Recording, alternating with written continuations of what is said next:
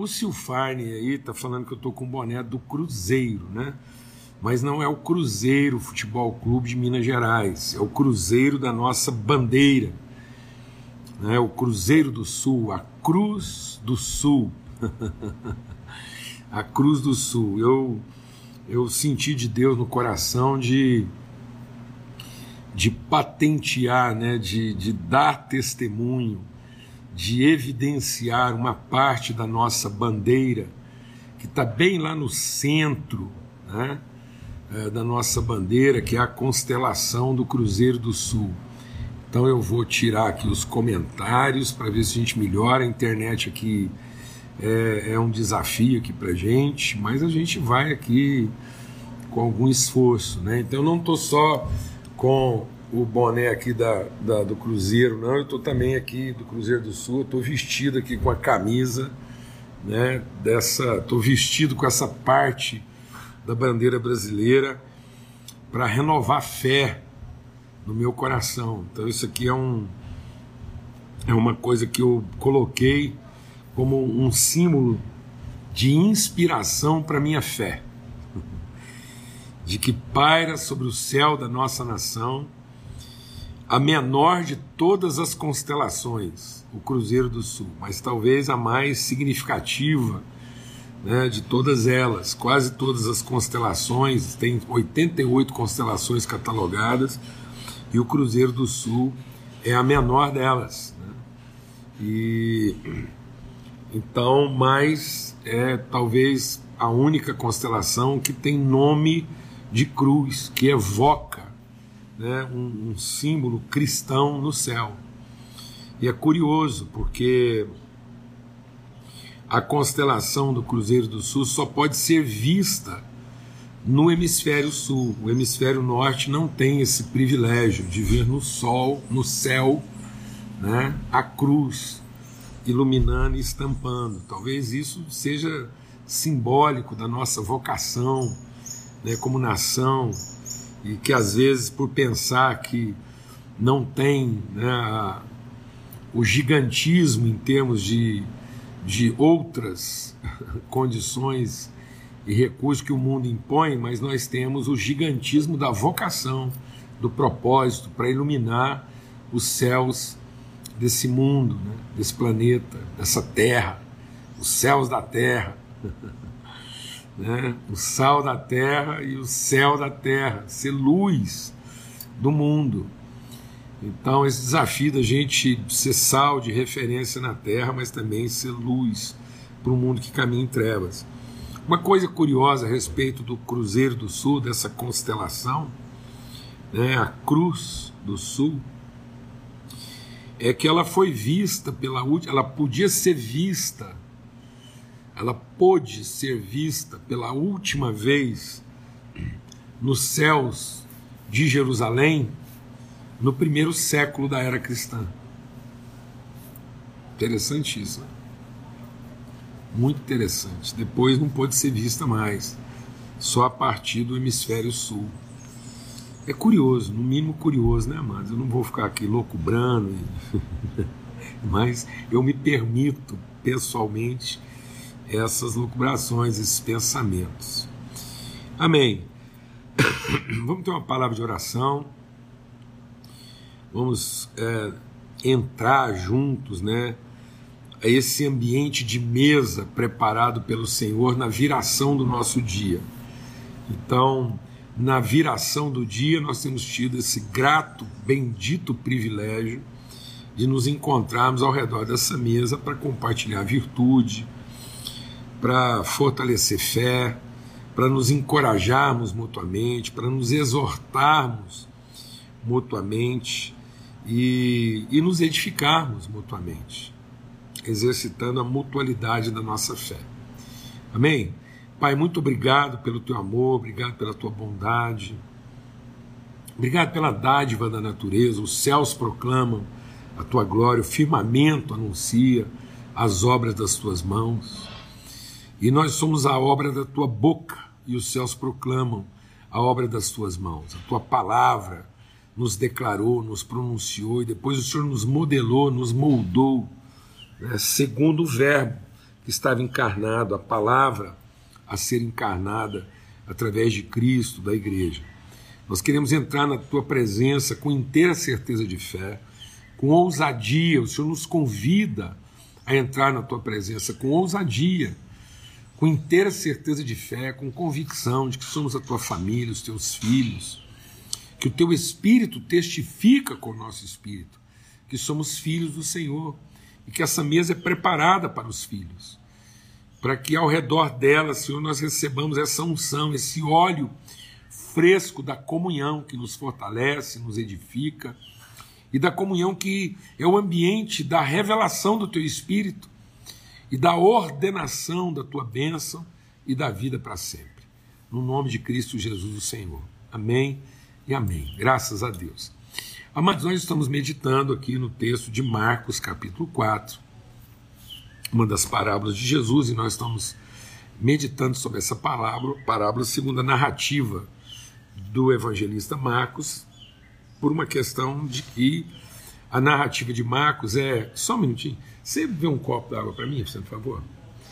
A narrativa de Marcos é uma narrativa sucinta, né, compacta. Aliás, toda a narrativa do Evangelho de Marcos ela é bem sucinta. Então, a gente entendeu no espírito de, de ir por essa palavra, porque ela nos ajudaria né, a, a tratar isso de forma uma leitura mais sucinta. Então, esse texto diz que o semeador saiu a semear, a gente compartilhou no domingo, né, no nosso encontro sobre princípio, né, que Deus incluiu no processo a possibilidade, mais do que a possibilidade, a garantia da perda, para que a gente não tivesse essa, esse controle né, absoluto dos resultados para que a gente pudesse ter a ousadia dos processos. Então, muitas vezes a gente não tem a ousadia dos processos porque nós queremos ter o controle absoluto dos resultados. E o processo de Deus em produzir um homem pleno é de natureza absoluta. Então, o processo é absoluto porque ele visa gerar um homem pleno, um homem bem resolvido, um homem maduro, um homem seguro, um homem firmado em convicções que não se abalam, um homem colocado sob fundamento sólido. Amém? No entanto, os resultados aparentes são de ordem relativa. Então a ordem é relativa, a natureza é absoluta. Então, no absoluto do processo, para produzir um homem pleno, esse homem pleno tem que estar apto, ele tem que ser eficaz o suficiente para lidar com, com estruturas e métodos eficientes, mas não necessariamente absolutos. Então a gente tem que buscar uma eficiência, mas sempre lidando com a possibilidade do resultado imediato não ser aquilo que se imaginava, para que a gente possa continuar investindo e desenvolvendo valores, perseverança, longanimidade, bondade, misericórdia, que é o que vai construir o homem absoluto, o homem pleno, segundo a vontade de Deus. Amém? Então, nesse sentido, dentro desse processo, ele diz que ao plantar essa semente, parte da semente caiu à beira do caminho. E aí a gente está compartilhando agora, de hoje até sexta-feira, a gente vai estar tá compartilhando sobre as atitudes, as formas de comportamento que podem comprometer a eficácia do processo. Podem nos desviar do propósito. Então, uma das atitudes que podem comprometer a eficácia do processo, que podem nos desviar daquilo que é o verdadeiro propósito de Deus, é a distração. Pessoas distraídas, pessoas não atentas, pessoas relapsas, pessoas marginais. Pessoas marginais. Gente que nunca se coloca, não se inclui no processo. Gente que tem uma. uma é, pessoas que estão, mas que não são parte do processo. Ainda não cruzaram a linha. Estão à beira. Então a distração te coloca à beira. Você tem a sensação de que está, você viu o que aconteceu, mas aquilo não te diz respeito. Você não cruza né, o perímetro do envolvimento. Aquilo que a gente vai compartilhar aqui essa semana vai num processo de agravamento. Então, pessoas distraídas correm um sério risco de agravar para um estado de passionalidade, as pessoas distraídas às vezes só saem da sua distração se elas se sentem é, entusiasmadas, se elas se sentem atraídas por algum tipo de emoção forte, que é o que ele diz aqui. Então a outra parte caiu num terreno pedregoso, onde não havia muita terra. Ela logo brotou, porque a terra não era profunda, mas quando saiu o sol, as plantas se queimaram e secaram porque não tinham raiz.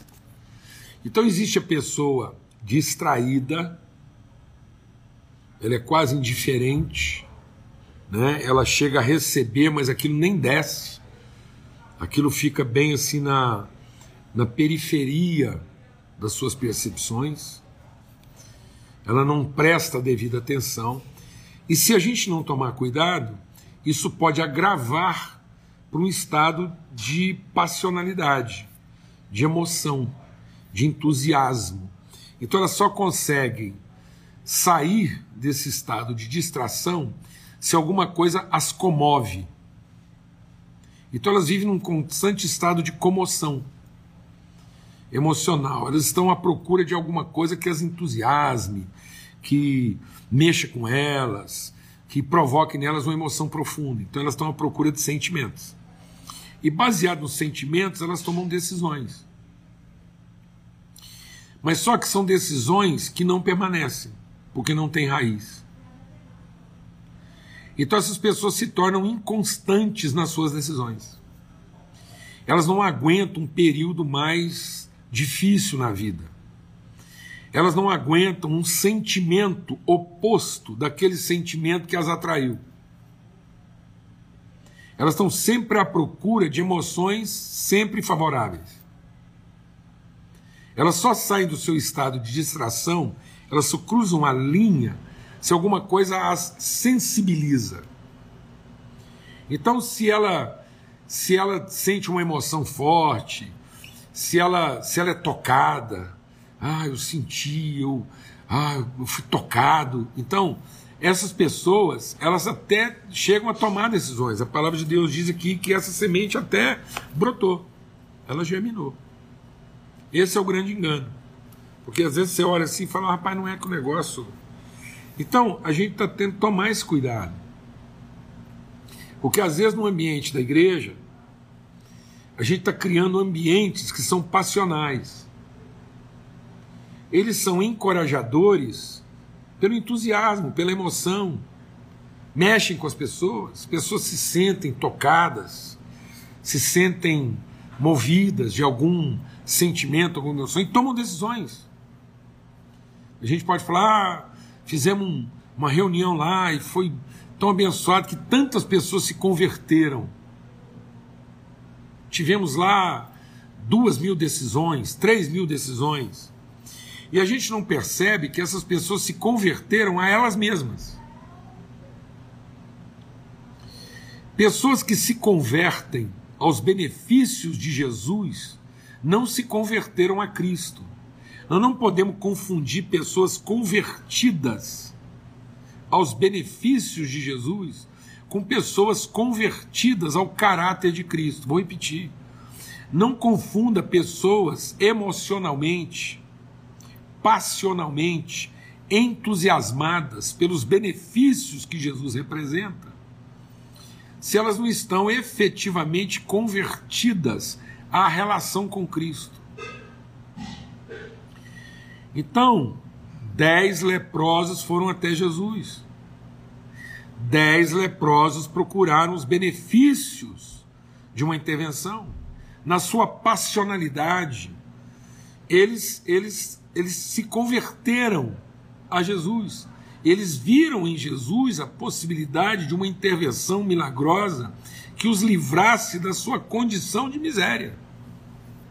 No entanto, um deles voltou para conhecer, para ter uma relação de conhecimento com Cristo, com Jesus. Os outros ficaram com milagre. E um milagre operado por Jesus. Se você perguntasse para eles, eles diriam: o culto foi uma bênção. Eu recebi meu milagre. E eles iriam viver do milagre. O milagre mudou a vida deles, mas não transformou a consciência deles. O milagre sempre muda a vida de alguém, mas não necessariamente transforma as suas vidas. São pessoas que deixaram de ser periféricas, que deram alguma atenção e deram uma atenção, inclusive, entusiasmada. Foram as, é a primeira parte que acolhe a semente a ponto da semente germinar. Só que ela não permanece. Ela não aguenta o dia difícil. Ela não aguenta a oposição. Ela não aguenta o transtorno ela não aguenta o sentimento contrário àquele sentimento que ela teve no dia que ela tomou a decisão. Aí ela fenece, ela morre, ela murcha, porque ela não criou raízes. Então, nós estamos correndo o risco de uma atitude ruim se tornar pior ainda. E aí eu deixo de ser uma pessoa distraída para ser uma pessoa entusiasmada. para ser uma pessoa apaixonada, para ser um devoto.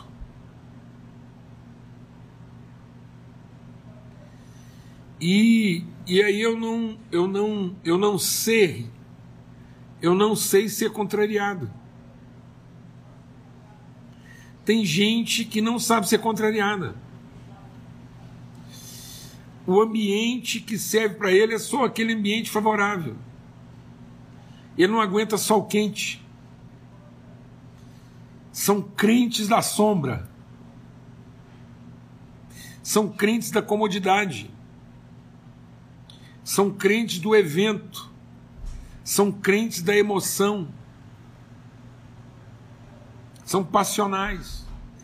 E na sua passionalidade eles assumem compromissos só que eles não são capazes de sustentar os compromissos assumidos e as implicações dos compromissos assumidos. E talvez você possa estar vivendo isso. E quando as pessoas vivem isso, elas culpam o sol. O Jonas viveu essa realidade. O Jonas, no seu momento de estresse, no seu momento de desapontamento, no seu momento de dificuldade, Jonas era um passional. Ele não era um periférico, ele era um passional. O Jonas agia baseado nas emoções. E nas emoções ele tomava decisões. Decisões graves. E aí, na sua passionalidade, ele inclusive fez o que Deus mandou que ele fizesse. mas ele não estava preparado para lidar com as consequências da sua obediência. Às vezes a gente pensa a obediência apenas pelo lado do benefício e não da responsabilidade. A obediência não garante apenas benefício. A obediência garante compromisso e responsabilidade. Responsabilidade com compromisso assumido porque não é passional. Não depende das circunstâncias. E o Jonas, diante de um resultado quase previsível do que ele iria fazer em obediência a Deus, ele avisou, ele falou: Está vendo, Deus? Eu, eu sabia. E aí Deus deu para ele essa experiência. no, no, no, no cansaço, na explosão, no arroubo passional de Jonas, Deus produziu para ele uma sombra. E aí ele acalmou, porque era passional. Depois Deus mandou um bicho que comeu a sombra. E a hora que o sol esquentou a cabeça do Jonas, ele voltou a ser passional de novo. Ele lamentou, ele amaldiçoou a vida, ele queria morrer, ele queria desistir.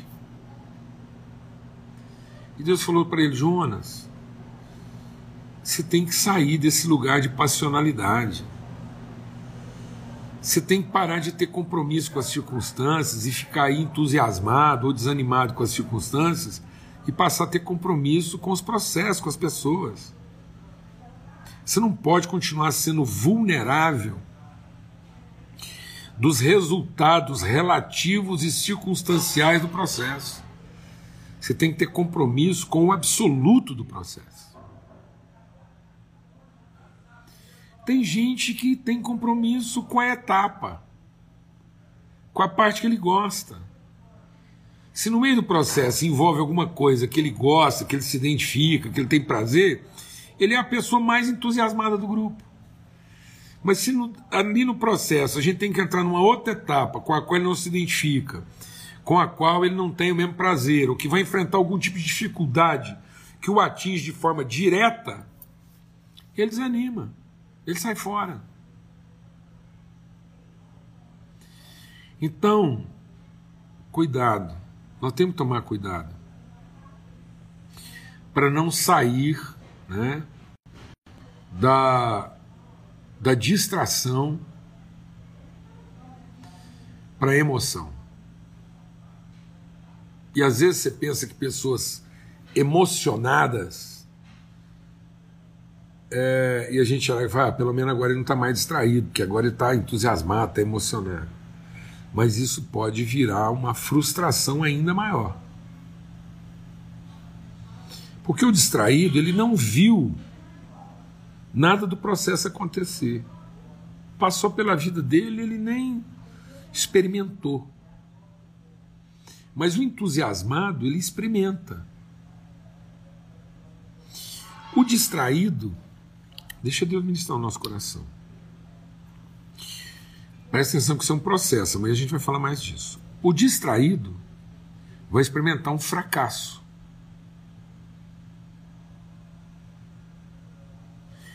Mas o entusiasmado vai enfrentar uma frustração.